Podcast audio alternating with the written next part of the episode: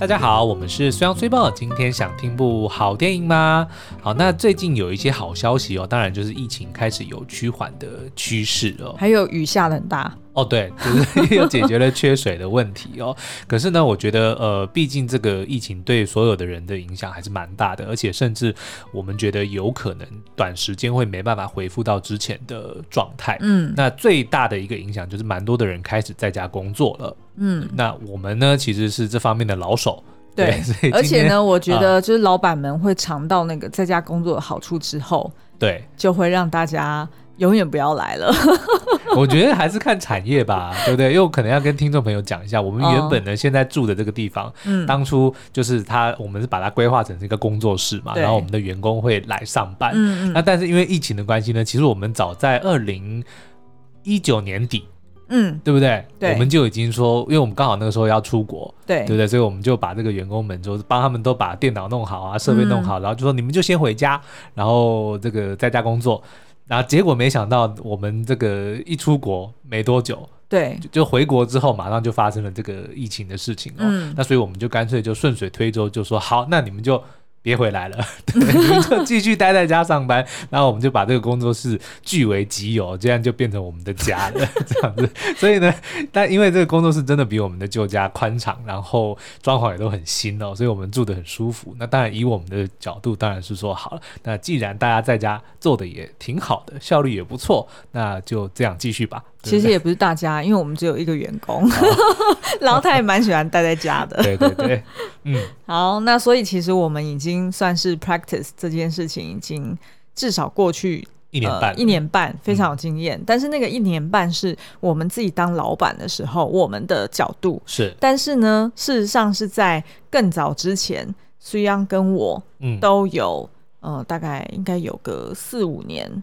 我是在家工作的经验了。对，我是二零一五年我们出第一本书的前戏哦，这个故事可能有一些听众朋友有听过。那反正就是这个粉丝团，我们是在二零一二年的九月的时候成立的哦。嗯。那后来呢，就经营的还算不错，但是我们也都只是把它当成是一个兴趣哦。嗯。所以都各自还有正职。呃，那一直到二零一五年，因为我自己在这个游戏业就算是。完成了一些自己的心愿呐，然后我们那个时候也很荣幸的有得到了一本书约，就是这个商周出版社有有哎看中我们说好像可以帮我们出一本书哦，所以我们也就签了约。但是因为一直没有把它就是很严肃的看待这件事，就想说我们凭什么可以出书？嗯，所以签了书约之后也就摆了很久。那直到有一天那个我们的编辑就打电话给我，然后我还突然想了一下他是谁。太久没联络了，你哪位啊？对，然后说，哎、欸，那个虽然，我们好像之前有签过一本书约哦，不知道你这个准备的怎么样？然后我那个时候才想到说，啊，对，有这么一回事。好，那我们来试试看，因为那个时候刚好其实我自己的这个游戏也算是完成了我的心愿嘛。那我就想说，哎、欸，这个机会还不错哦，竟然有人对不对？觉得我们的这个的东西竟然还可以出书，可以更进一步，所以我就跟虽报商量说，那好，那。何不如就这样，所以不你就 suck it up，继续 上班赚钱养我，嗯、那我就辞职在家，然后我们把这个书写出来。诶，结果没想到呢，啊，不好意思，我们是这个。二零一六年博客来十大华文畅销作家的第十名哦，现在已经二零二一年了，对，我们就再也没有出过畅销书了。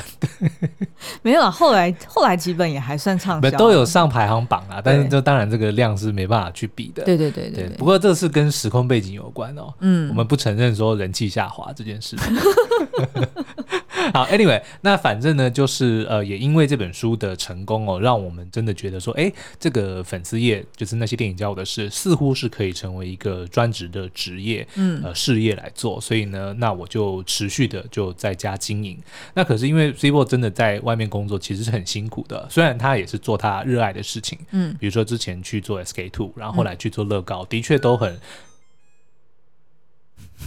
那是我们，要剪掉吗？那是不用，因为那是我们家的洗衣机，因为我们在后阳台录音，刚刚所以 突然大家傻了。今天洗完的衣服、嗯、提醒我们要打开收了。好，Anyway，那反正呢，就是 Sibo，他虽然做的很开心哦，但是真的很累，所以我其实也是蛮不忍心他继续这么的辛苦哦。嗯、那所以刚好我做这个粉丝粉丝页，我们也觉得说，哎，好像似乎可以呃再想办法更更加的扩张。那个时候其实就是 YouTube。对，对不对？所以我们就是文字，嗯、然后出书之后，我们就想说，哎，那下一步可以做什么？嗯，那 YouTube，但是需要更多的这个呃人力来协助哦，所以我就跟 Super 商量说，哎，看来应该是可以哦。嗯，那所以 Super 也就毅然决然的就离开了职场，加入我们。所以我们大概是从二零一七年开始，就是两个人同时在家，然后把这个东西当成是我们的完全正职，所以我们就变成了是这个。呃同事之间的关系，对，所以苏央就是在家工作的经验有六年之多，对，那我大概就是有四年的经验，嗯，所以。呃，算是也还蛮小有心得，对。然后再加上，因为我自己之前其实也有过留职停薪嘛，然后、嗯、呃也有过几个月是，也是我那时候还有正职工作，然后但是其实是每周有机会可以在家工作，所以我也有一些在家工作，但是是在那种就是公司里面的对的经验。所以呢，今天我们就想要聚焦在这个，去跟大家分享，就是。嗯，在家工作有没有什么需要可以怎么讲更完善，然后让你可以更、嗯、无缝接轨，就是从这个原本的朝九晚五去办公室打卡上班的，变成说哎，二十四小时在家，但是还是能够维持效率，然后让自己的这个身心。呃，更加的愉悦。对，因为现在呃，就是过去这三周时间，我看就是如果大家就是自从三级警戒开始就已经在家工作的话，其实也有一段时间了。那不晓得大家有没有觉得在家工作的工时有没有变多？你乍听会觉得在家工作一定工时变少嘛？第一个，你不用通勤。嗯嗯、对不对？第二个应该就是有省下很多这个不必要的这种浪费掉的时间嘛，对对不对？比如说你休息，你也不用刻意的说，我需要放个什么十五分钟的茶水间的休息啊，或者说午餐时间，就好像觉得哎，所有的事情全部都融在一起，然后同时发生。对，那这样子，嗯、而且说实在，很多的时候，我相信蛮多人是不喜欢上班时间被打扰的，嗯、对不对？一下要开会，一下要接电话，一下要干嘛的？所以如果在家，假设啦，没有这个。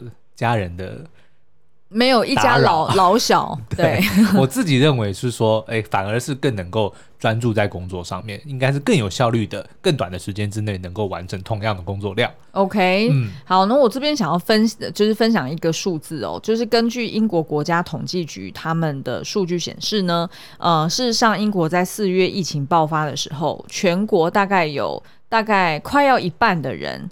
呃的上班族，他转为在家上班，那他们就发现说，他们的平均日工时多了将近三十分钟。那专家呢就去分析说，他们认为有可能是因为没有实际的上班。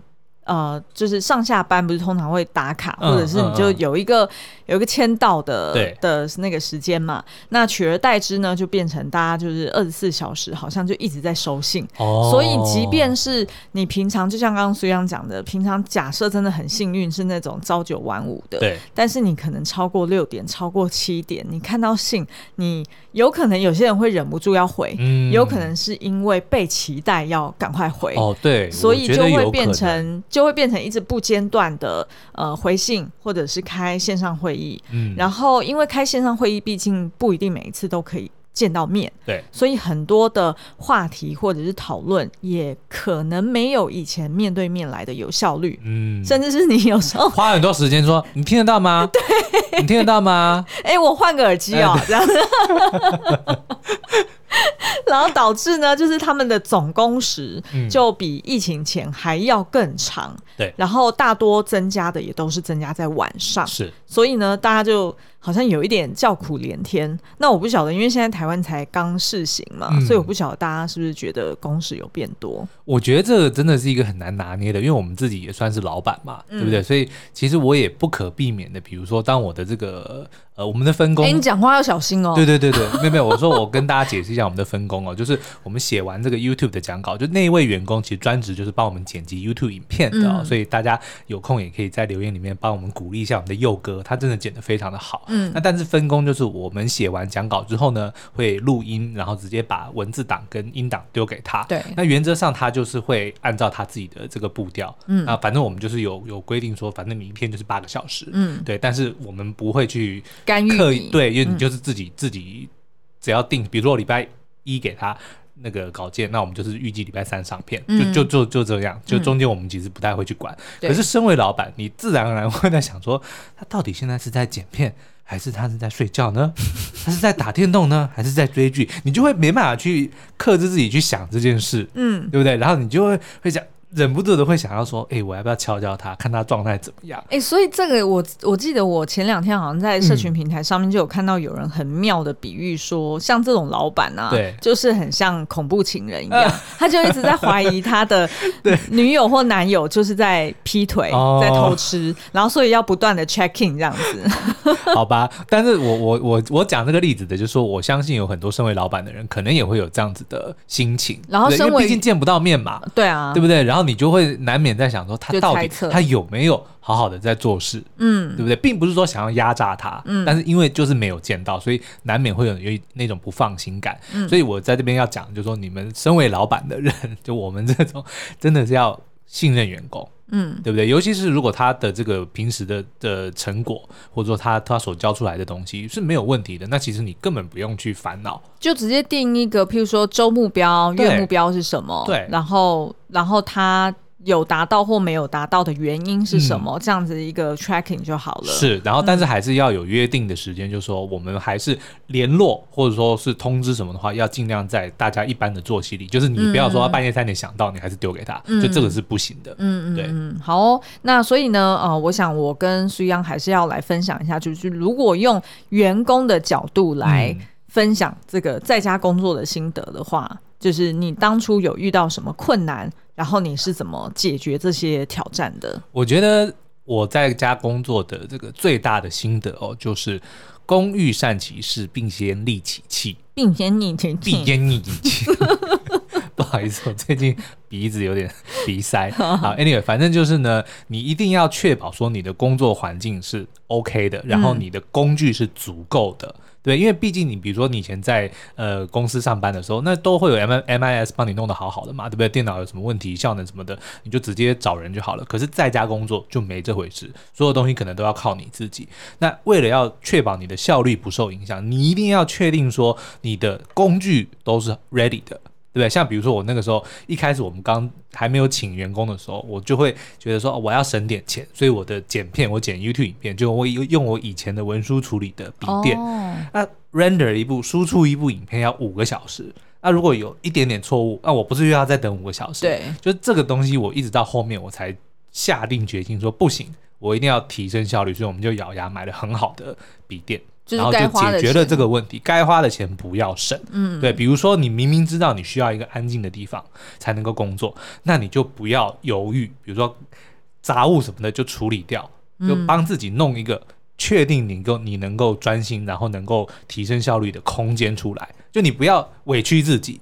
对不对？因为你今天其实虽然是在家，你超级不委屈自己的，啊，没错，你什么钱都花耶，没错，对，这就是金牛座的，嗯、对。但是我要讲的就是，你你就是在家工作，你工作还是很重要，对不对？嗯、所以你就要确保说，你不要为了一些家庭的东西，会去牺牲到你，嗯、影响到你工作的效率。那再来呢，就是帮自己培养一个仪式感，因为在家工作跟在公司工作最大的差别是什么？就是不用出门，对不对？对。所以以前像比如说我还在工作的时候，我每天出门呃搭公车或者是开车，反正不管怎样，就是我到了公司的时候呢，我一定会帮自己泡一杯咖啡，基本上就是提醒自己说，哎，我这一天要开始了。那可是回到家之后呢，通通常就是这个界限就没了嘛。那为了要确保说我要提醒自己说我接下来就是要工作，我就还是一样会去像以前一样帮自己弄一杯咖啡。哦，就是要有一个仪式，告诉自己，不管是身体还是心灵，说现在要开始工作了。嗯，对，否则不然你就会永远在想说啊，待会再睡一下好了啊，就是我先看个电视，看个新闻，反正还有很多时间。嗯、对，因为你也不用赶着出门嘛，啊、你也不用赶车，你也不用什么的，就自然而然你会拖，会养成那种拖延的习惯。嗯、所以你一定要 somehow 让自己的身体跟心灵知道说，我现在就是要工作。那我觉得就是培养某一种仪式感。然后你的就是主要就是喝喝杯咖啡醒醒脑这样子。呃，对，哦，OK，好，那我自己呢？呃，一开始在呃，就是还在公司，然后那时候我记得是每周都还有机会可以申请在家工作一天的时候，嗯、那时候其实我觉得最大的困难就是，呃。很多资料库。就是鼓起勇气去请那个假，当然那个是第一个困难了。想说，呃，老板会不会又觉得我在那边请假了，装模作样？好，那我我那时候是呃，我觉得比较大的挑战是呃，共享那个资料库，嗯，因为通常就是在公司都会有公槽，对，然后如果你是用家里的 WiFi，就要用 VPN。去上那个工厂，okay, uh, uh, uh. 所以通常那个是比较麻烦的。对，就是常常可能一不小心又没有连线到，或者是刚好家里网络又出什么问题。所以我觉得那时候我最大的挑战反而是这个。那我不觉得就是，譬如说在家工作，我会觉得就是特别想要偷懒或者怎么样，嗯、因为以前真的是，就是是很多事情真的是当天没有做完是不能的哦。所以真是太好的员工了。哦，对啊，我也这么觉得，所以我那时候反而觉得，哎，我在公司上班的时候，然后有请那种在家工作的假，我觉得哎还蛮顺畅的，嗯、就只要是网络的问题解决掉，基本上没有什么大问题。对。但是呢，直到我加入你，嗯，就等于是我离职之后，嗯、然后跟你一起经营这个粉丝业，我有不好的预感。也就是二零一七年开始，哇，我那时候真的是，我们两个应该头两年都在吵架吧？对。对，因为呢，我那时候一回家，呃，我发现一整天，原来我老公可以睡三次午觉，哎，都已经到傍晚了，他还要再睡，哦、有时候甚至连晚上七八点他都还要睡。哦，然后我就想说，啊，有没有那么爽？难不成仪式感之一啊？对不对？没有，因为我这我是属于那种晨间晨型人。哦，对对，你很早起。对，像我每天早上大概五点半六点就会起床，嗯、然后我就开始工作。嗯，所以我我其实就是刚睡醒的那那一段时间，我是最清醒的，然后我的产能是最高的，嗯、但是我的续航力不久。我可能做个几个小时，我就会累了，对，对不对？那所以为了要让我能够回到那个状态，我就会选择去睡觉，嗯，因为当我睡醒之后，我又能够回到那个那个状态，嗯，所以这个是原因之一。但是如果因为我看我每天晚上，假设我十二点、十一点、十二点睡到五点半起床，其实我的睡眠时间是不长的，嗯，对不对？那就算你加上那些睡眠就午睡的时间，我可能一天大概就是睡八个小时、九个小时，嗯，那其实也是跟一般人一样，我只是把它打散，就是策略性的让我自己能够有多次的。醒来的那种。感觉跟状态，我明白，我明白。嗯、但是因为人家上班族，呃，就是想要醒来，可能吃个 Airwaves，觉醒一下，对，或者是去喝杯咖啡好了。嗯、但是你居然是直接花一个小时在睡午觉，这个不就是在家上班的好处之一吗？对不对？所以就是各位，所以你说，所以你说那个一般老板听到他作何感想？但是老板为什么要知道呢？对不对？我只要能够把东西交出来，对不对？就这样，像你身为总编辑，我只要确保说，哎。我在这个说一天写完，我就一天把稿子给你。那你管我中间在干嘛，对不对？可是我觉得比较困扰就是呃作息跟人家不同步这件事情。嗯、因为譬如说，如果是合作伙伴啊，或者是那时候假设我们是在赶书稿，那其实出版社也都是白天在上班，对，所以他可能就是白天他会寄给你一两封信，或者是 line 你，希望你可以跟他一起讨论。对、嗯，但是呢，却会因为要避开你睡午觉的时间，很多东西都会变成做一半做卡卡的。然后就觉得，哎、欸，好像当天很多事情都没有办法完成，对，就是很像没有上完的 厕所一样的道理，你懂我意思吗？就感觉一直不干净，就觉得很很阿杂。好了，宿便感。对对 对，就是这个意思。对，所以我那时候呢，应该就是一直跟苏央吵架，嗯，然后就一直觉得他的作息很混乱，嗯，然后因为看了心情不爽，所以于是我也决定，好，那我也要睡久一点，嗯，所以我就变成我早上也睡过头，譬如说以前可能 maybe 七八点起床，对，但是我自从在家工作以后，我就会变成九点十点，甚至有时候睡到十一点，嗯，因为我这样心里才会平衡一点。因为我就觉得说，嗯，这样子我们两个工时是差不多同步的，对啊，不会感觉好像被你占便宜了。哦，好吧。好，然后再就是呢，呃，我觉得两个人。呃分工的时候，譬如说你有时候是需要去看一些影片，嗯，譬如说你要在家看一些电影嘛，你才能写心得。对。然后，但是呢，我又需要跟外部的同事伙伴们通电话，对。然后我就觉得很干扰。然后有时候呢，呃，你会想要听你的音乐，对，就譬如说你写稿的时候，你要有一个情境的那个音乐，才可以让你进入那种感觉。哦，那我现在要跟大家讲，我最近都在听告五人的歌，很好听。哦，OK，好。然后呢，我也有要听我的歌，所以变成我们两个的房间很近的时候，就会互相干扰。嗯，我相信应该现在如果，嗯，呃，就是跟。呃，另一半也是在家工作的人，如果你们刚好都需要 call，对，应该会觉得很困扰吧？肯定的啊，就一一定得要有个人要躲开。对，因为 call 的时候，不知道为什么讲话就会很大声，对不对？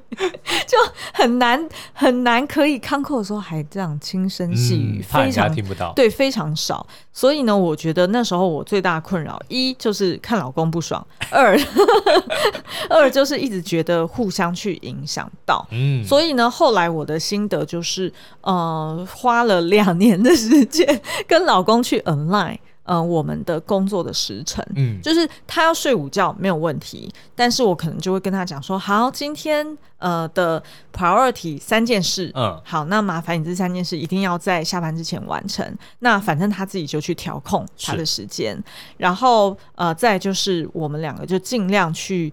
呃，后来我们就是搬到办公室嘛，嗯、所以我们就是当初在规划的时候，就把两个人的工作区间可以再做区隔开来。那这个我要先邀功一下，嗯、就是当初呢，因为原本呃我们是这个空间有隔一个卧房，然后隔一个书房嘛，嗯、那那个书房原本就是。给规划要给我用的，因为那个时候大部分、哦、又来了，对，那个时候大部分都是我在负责产出，就是写稿，就是我写作的时间会比较长，然后 Swibo 比较多是对外联系，嗯之类的哦。嗯、那但是呢，因为我个人的这个什么 tolerance 比较高，就是我什么环境其实我都还蛮能工作，就是脏乱啊。小啊热，其实我都还好，对，所以那但是 Swibo 呢，它比较需要一个舒适安静的空间，所以大概在一年前吧，对不对？我就发现说，哎，Swibo 它的这个在外面 open space 工作的话，它会遇到一些困难，嗯，所以我就毅然决然说，我们交换，我在外面，然后 Swibo 就到里面，就是有冷气啊，有 view 啊，什么都有，很好的一个房间，现在就给了 Swibo。哎、欸，但是说实在话，对现在稿件应该我写的比较多吧？呃，OK，好。一语中的，嗯、好啦，那其实呢，我们之前有一集是跟那个呃教育部合作，嗯、就是呃好像是二零二零年的年度企划，对，然后他那个频道就是 Podcast 频道就叫做让我听你说，嗯、然后我们那时候就有机会跟一个呃智商心理师直接去面谈，对，然后去呃聊说，哎，其实我们自己感觉我们自己有哪些疑虑，心理上的疑虑、疑虑或者是压力哦。嗯那那时候呢，其实我们就在言谈当中不小心透露了，呃，咨商心理师就发现说，原来我们两个其实是会去打断彼此休息的时间。哦，你还记得那时候我们在录音间，其实他有提醒我们，就是譬如说，当一个人在讲。呃，有关休息、有关休闲的时候，另外一个人就会忍不住跟他讲：“哎、欸，还有什么什么事情？然后还有什么什么工作的 idea？”、嗯，然后导致呢，这个原本要休息的人又会忍不住要跟他加入这个工作的讨论。对，那我不晓得，就是如果你们也是这种，就譬譬如说伙伴关系，对伙伴关系的伴侣，会不会也是这样子？就是把公事跟私事常常很容易搅在一起。嗯嗯，Noodles。你要 不要讲一下你的 reference？你说这刚刚那个吗？嗯，就是 Friends 里面有一集 Joey 他去拍广告嘛，然后就应征应征要去拍广告，然后他那个产品是鸡汤鸡汤面，嗯，这个可能台湾比较少，反正就是鸡汤里面有那种面条，反正不太好吃，但是是一个蛮常见的一种食物哦。那反正他的台词呢就是嗯 soup。那可是 Joey 呢，就一天到晚念，嗯，noodle soup，因为他是演员，对。对对对，他去拍广告，对，那反正呢，就是那个那个导演就一直一直盯着他说，你要讲的是嗯 soup，然后那个 Joey 说，我刚说什么？你说嗯 noodle soup，然后 Joey 就说，有什么不一样吗？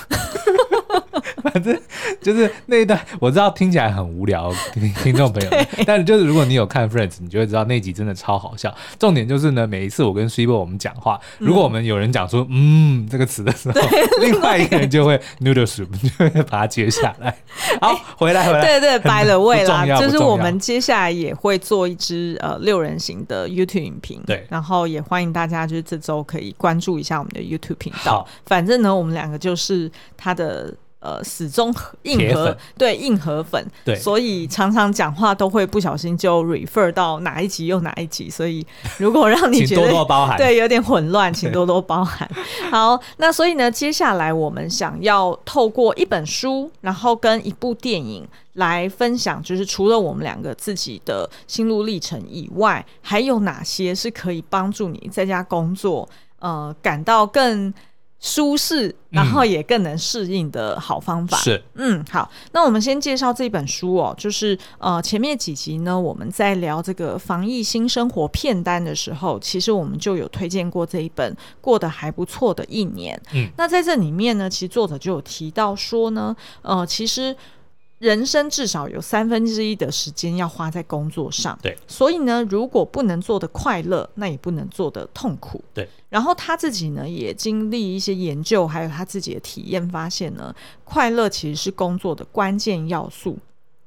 事实上，呃，反反之亦然哦，也就是说，工作其实也是快乐的关键要素。嗯，那比较快乐的人呢，他会更有成就。然后呢，甚至他做的研究发现，嗯，甚至这样子的人，他每周的工作时间也更长。诶，我不晓得这件事情在套在台湾上面是不是也适用？我觉得应该。比较少人能够认同哦，但基本上作者的意思就是说，如果你今天所做的工作是你能够从中得到乐趣的话，你的工作效率就会提升，然后你自然而然你的工时你会选择性的变长，而不是被迫性的加长，嗯，对不对？因为像，但是我觉得可能很多呃台湾或者是亚洲的国家，他们可能就是因为。要被要求，不管是公司或者是这个社会的氛围，你看我们以前最常遇到的是什么？明明到了下班时间，没有一个人敢走，但是问题是在做什么？没有人在在工作了，但是却不敢当第一个走的人，嗯，然后就强制的莫名其妙的就就就加班了，就留下来，嗯，但是重点是你也没有产出任何东西。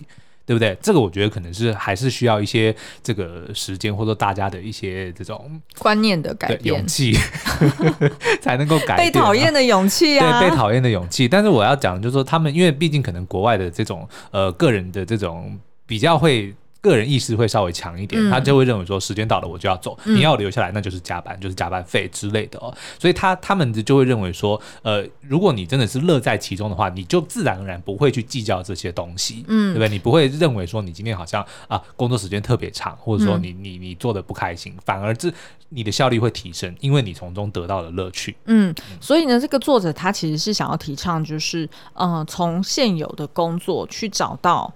这个工作独有的乐趣，对，然后跟他呃未来可以你可以为你带来的效益，嗯，也就是说，呃，即便你在眼前感觉好像你做这工作好像就不知道为了什么而做这个工作，你可能只是为了五斗米折腰，对，但是事实上呢，它也一定对你未来的其他工作有部分的帮助，嗯、就不管你是在这这里习得了什么技巧，或者是什么样的经验，甚至是心态都可以。那这个我其实我想要插一个，我们没有在讲稿里面的，嗯、就是可以推荐大家去看那个很经典的穿着 Prada 的恶魔哦，对不对？因为就他原本是做一个自己不喜欢的工作，对，但是。他也是在调整了心态之后，才从中找到了乐趣，然后帮助他最后找到他想要的工作。其实也是在讲这件事情。嗯、是，哎、欸，我们好像这一部还没有聊过 Podcast，可能有很早很早以前，所以可以是时候再把它挖出来再讲一次。好，OK，好，那我觉得呢，接下来我跟苏央可以分享一下，就是我们自己各自的。就是在做这个粉丝业以前，嗯，我们也有做过一些其他工作室，我们当下没有乐在其中。对，但是呢，我们事后回想，其实它还是有它的一些乐趣，是，或者是还是有它的一些对于我们日后的帮助。嗯，好，嗯、那我自己其实从蛮早就开始工作了，我大概呃十七岁之后，我基本上我就没有再跟家里拿过钱，嗯，所以的什么学费啊什么都是我自己筹的，所以我做过的工作非常的多，比如说我有去餐馆打过工，然后我有去电脑店打过工，我后来去学校的图书馆。上班，然后我去当助教，这都是在毕业之前哦。那后来毕业之后，当然就是直接就进入职场嘛。嗯、可是也是做了很多我自己，呃，我原本没有压根没想到我会去做的工作，因为我是学这个游戏设计的，所以其实一直以来我都希望说，哎，我可以去设计游戏或在游戏公司上班。嗯，但是殊不知这件事情非常的难。嗯、我最接近的就是我毕业的时候，我去任天堂是面试过，然后但是也没进到。那你知道你为什么后来没有？我不知道哎。就也就就没有联络你，对，就他后来信寄来给我，然后就说不好意思哦，你没有被录取，后面的我就没读了。年轻的时候觉得不能够接受失败，既然你不要我，那后面的我也不想要知道了。反正 anyway 就是要进游戏公司，真的不是这么的简单哦。对。那后来呢，当然就是因为现实所逼，所以我就去当了这个电子业务哦。嗯。可是也因为这样才认识到 Swivel，因为我们是同一间公司。对，那时候是在卖监视系统。对，那这个我们可以之后再另外来聊。但是 anyway 呢，就是。我觉得在当业务的过程中，其实是培养了我很多的自信，就是如何的去沟通自己的想法。嗯，因为我之前好像在某一集有讲到，我都会推荐所有认识的人，一辈子一定要试试看当业务，因为业务最终呢，你其实是在卖你自己，卖你自己的魅力，产品只是其中之一。你要怎么样能够说服对方说你的这个产品或者你这个服务能够帮他解决某个问题？那这个过程中，除非你卖的是那种大家抢着要，比如说卖疫苗，嗯，就你你根本什么都不用讲，人家就就直接抢着要买。哎、欸，这样子这样子也不好啊，因为很没有成就感啊。啊，对啊，但是但是就是你还是得要想办法说，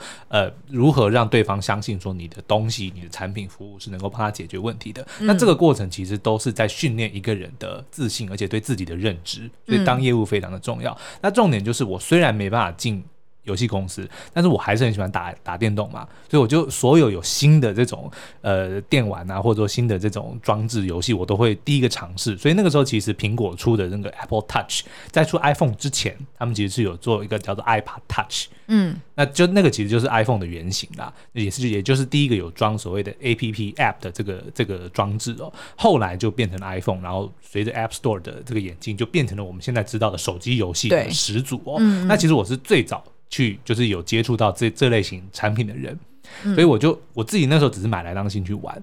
可是呢，在台湾吗？还是在台湾啊？嗯、对啊。然后那个时候我记得还是出差，我应该是去。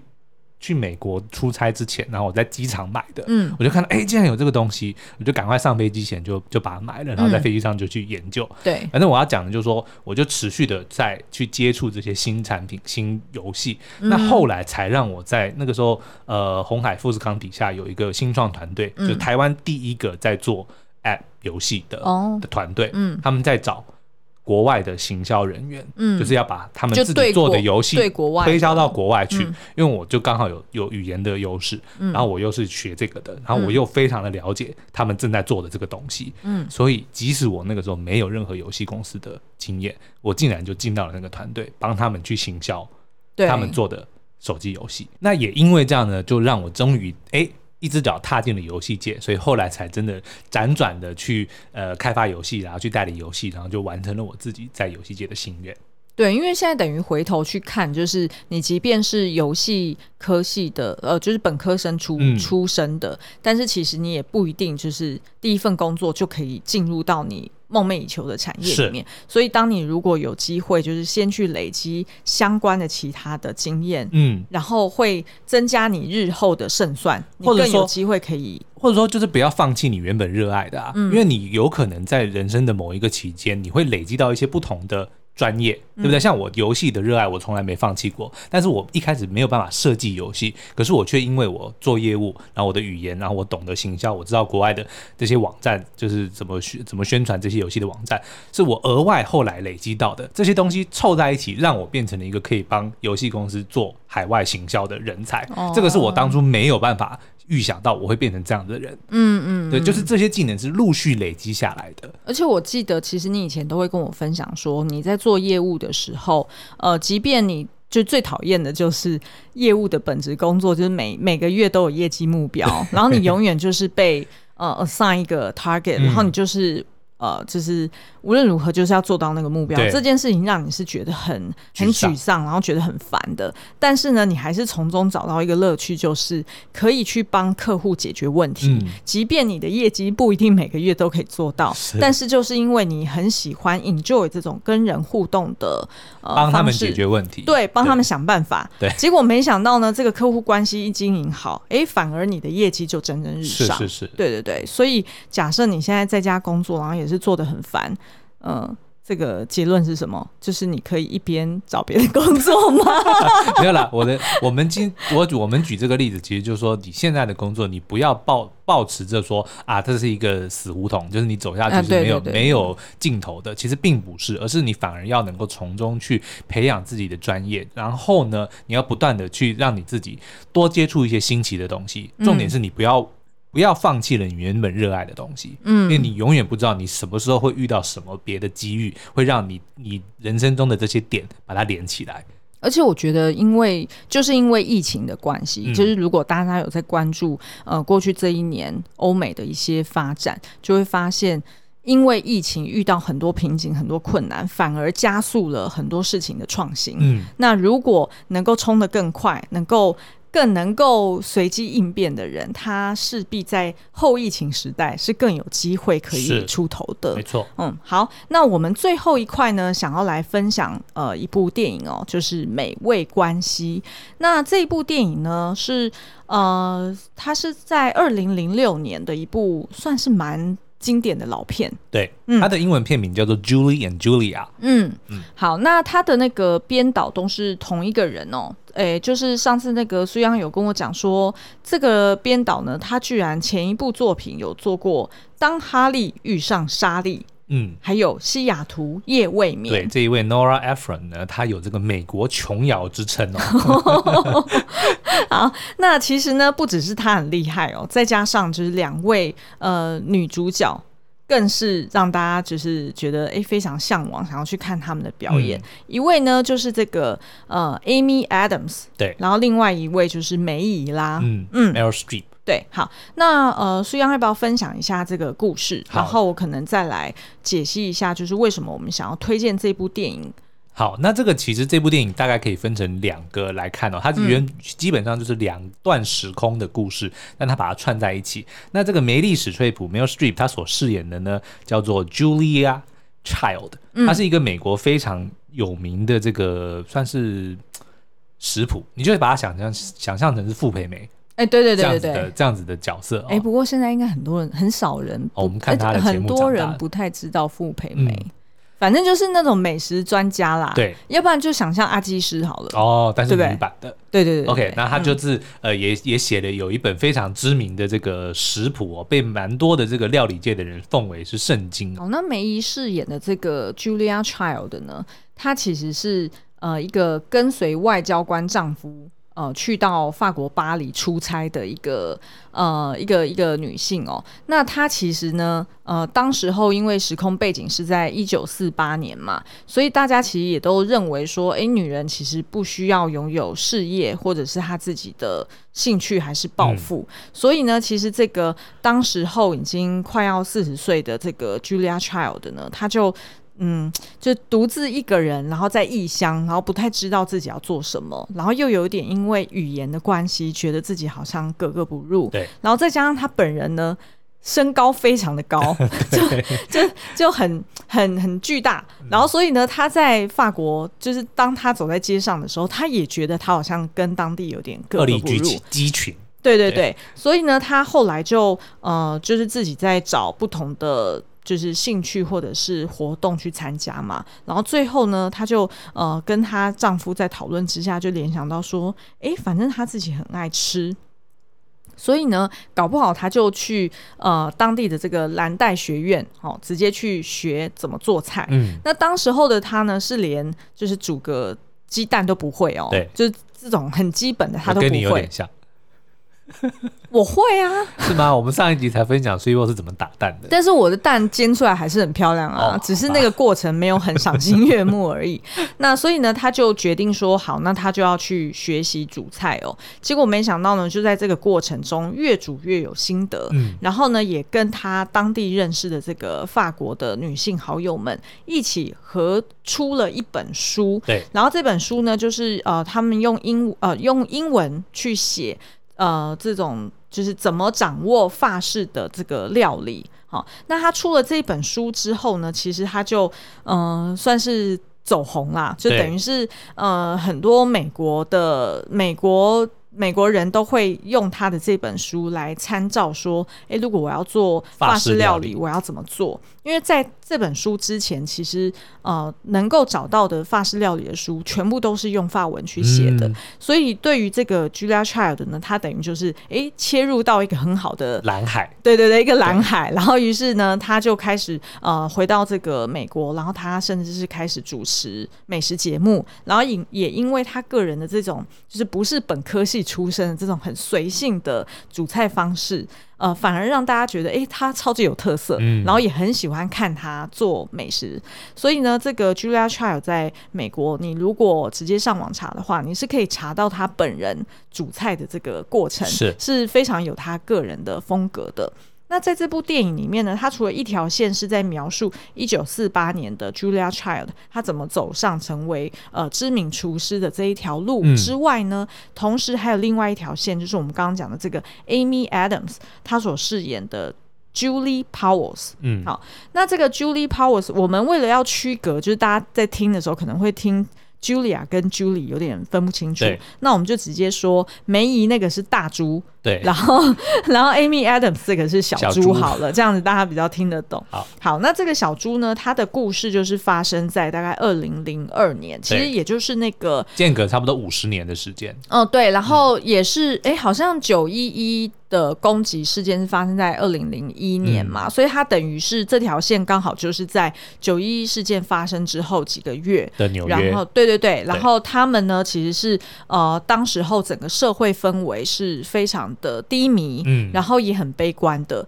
然后呃，他刚好当时候也是在政府机关工作，所以他每天呢接到的电话都是那种来申请说哦，他要什么补助，嗯，或者是他来抱怨，就是你们公家的流程怎么走那么慢，等等等。所以对于这个呃小猪来说，他在他的正职工作上做的非常的沮丧，对，嗯，所以他就一直。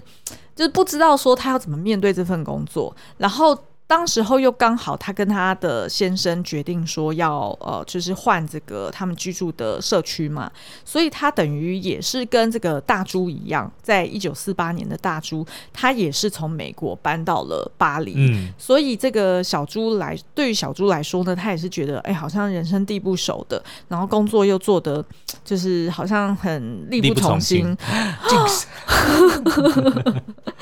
所以呢，他就嗯、呃，在跟他先生讨论说，那要怎么办？嗯，于是他们也发现说，哎、欸，小猪好像还蛮会做料理的，对，就是也蛮有心得的。于是呢，小猪就去找了呃，这个刚刚我们讲的大猪他出的那一本书，就是掌握法式烹饪艺术的这一本书。是，然后他就决定说，他要花一年的时间，每天下班回来煮一道这个食谱书里面的一道菜。对。就是各式各样什么都有哦，你还记得有那个什么？肉冻啊，然后红酒炖牛肉啊，对对对，就是鸡，嗯，经典的这些法式法式烤春鸡，对，他每一道他都做，对。然后呢，当时候呃，应该是呃，blog 刚兴起的时候，其实也没有什么人在用。然后他先生就鼓励他说：“那你就把它记录下来，然后拍照片啊，写一下你当天的心情，然后跟你煮这这道菜的一个心得，然后就分享给大家看。”然后他那时候我觉得印象很深刻。就是他一开始就觉得根本不会有人要看我写的东西吧，我又我我又不是谁，是个 nobody，谁会想要看我写的东西？嗯、但是呢，当他的粉丝就是有在看他的页面的人越来越多，然后还会在底下留言鼓励他的时候，他就觉得说：哇，他有责任了。对对对，我要就是尽力的去把这一年的 project 给做完。嗯、对，然后直到后来呢，他甚至还有一度有这个出书的机会，然后呃，他也甚至还有机会可以见到这个大猪本人。欸、其实跟我们自己的故事也蛮像的，怎么说？对不对？你看，我们当初也是把它当成兴趣，嗯，然后后来也没想到他可以就是成功，嗯，一开始也是就是少少的人，但是就得到他们的反馈之后，就会觉得哇，很有这个动力，很有热情，然后就继续做下去。但是你看，没想到我们现在竟然访问，比如说冯迪索，嗯，江西南，嗯，诺兰。对对，诺兰是电访了，没有见到面的。但是你还是，但是他也看到你，你也看到他，这样就算啦。就是你看，真的就跟他有一点像，就我们也、嗯、也因此而见到自己的偶像哦。呃，但是他没有见到他的偶像、哦，就是跟他的偶像在这个电影里面有连结啦。对，对那至于后来发生什么事情，为什么他们没有见到彼此，然后。呃，这个就是我们刚刚说的这个编导，他为什么把这两条线摆在一起？嗯，事实上，这个是两个人都是真实故事，对。然后他们各自也都有出他们自己的回忆录或者是他的著作。然后编导就看到，哎，好像这个蛮有意思的，可以把它串起来。对，可以把它串起来。所以欢迎大家可以就是呃去找这部电影来看。对。那我们自己是觉得啦，就是从他们两个人的故事，不管是在一九四八年这么古早以前。嗯或者是二零零二年，就也是蛮久以前的。对，但是呢，嗯，就是在不同的世代，我相信都有人会遇到这种。呃，不管是你就是环境改变，对，然后自己也遇到了一些瓶颈的时候，就、嗯、要做出一些改变哦。嗯，那我觉得其实今天想要介绍这部电影，还有我们前面讲的这个自己的经历哦，也是在跟大家说，在现在这个疫情后疫情时代，就是可能大家的生活都改变的同时哦，其实我觉得是一个蛮好的机会，可以给自己一个新的身份，对不对？那比如说你自己平常有什么兴趣，你可以把它记录下来，因为我们现在就是的确。我不敢说你空闲的时间变多了，但是的确，因为你在家，你可能你也需要找时间来这个找事情来打发时间。那不就是空闲时间增加？没有啦，就是你可能要需要，我不不想要把它讲成空闲时间，哦，对，而是说你可以有这个余裕。来去尝试一些不同的东西。那我们一直其实都很鼓励身边的人说，哎，其实经营自媒体是一件很好的事情，尤其是现在的科技这么进步，然后这么多百家争鸣，你看 Facebook、IG、YouTube、Podcast，然后 SoundCloud 不是 SoundCloud，Clubhouse，对，就是这种种种的这种媒体其实非常的多。我觉得呢，不妨你可以试试看，你自己如果有什么一些兴趣或者喜喜欢跟人家分享的，嗯、就可以尝试看看。把自己想要说的话，就像这个电影里面的那个小猪一样，对，他原本也没想到这个东西可以带来什么，他只是纯粹的自己想要记录，想要挑战自己。我觉得现在就是一个很好的机会。嗯，对，所以呃，总结以上呢，我们其实呃一开始就聊了我们两个各自在家工作的一些。也不是心法啦，就只是一个个人心得，嗯，嗯然后啊、呃，再分享了就是过得还不错的一年，这里面呢也有提到说怎么去从现有的工作去找到乐趣跟效益。那虽然也分享了很多。那最后呢，就是嗯、呃，我们也想要借由这部《美味关系》来鼓励大家，就是如果有机会的话。也可以在正职工作以外，去为自己找到一个新的身份。没错，像我现在就看到一堆人，就是都在那个网络上面分享他自己又煮了什么料理。哦，是啊，是啊，对不对？就是因为你在家的时间多了，真的你就可以花一点时间去把你的这些心得，或者说，哎，你发现在家怎么偷懒能够不被老板发现？Why not？对不对？你也可以就是把它变成一个一个。我不知道你要把它变成影片还是文字，都可以跟大家分享。嗯、就是任何东西，就让自己可以有一些呃新的尝试啊，或者是一些网络学习平台，其实现在也很、啊啊、呃普遍嘛、嗯。那如果是可以自己在家，然后去精进，然后去为后疫情时代做预备的话，这样子也会比较安心、哦。而且题材真的是不限啊，像我们刚刚讲的，可能烹饪啊，也许呃做园艺啊、嗯，对不对？其实都是非常。适合的，嗯，好哦，那今天的节目就到这边，我们下次再见喽，拜拜，拜拜。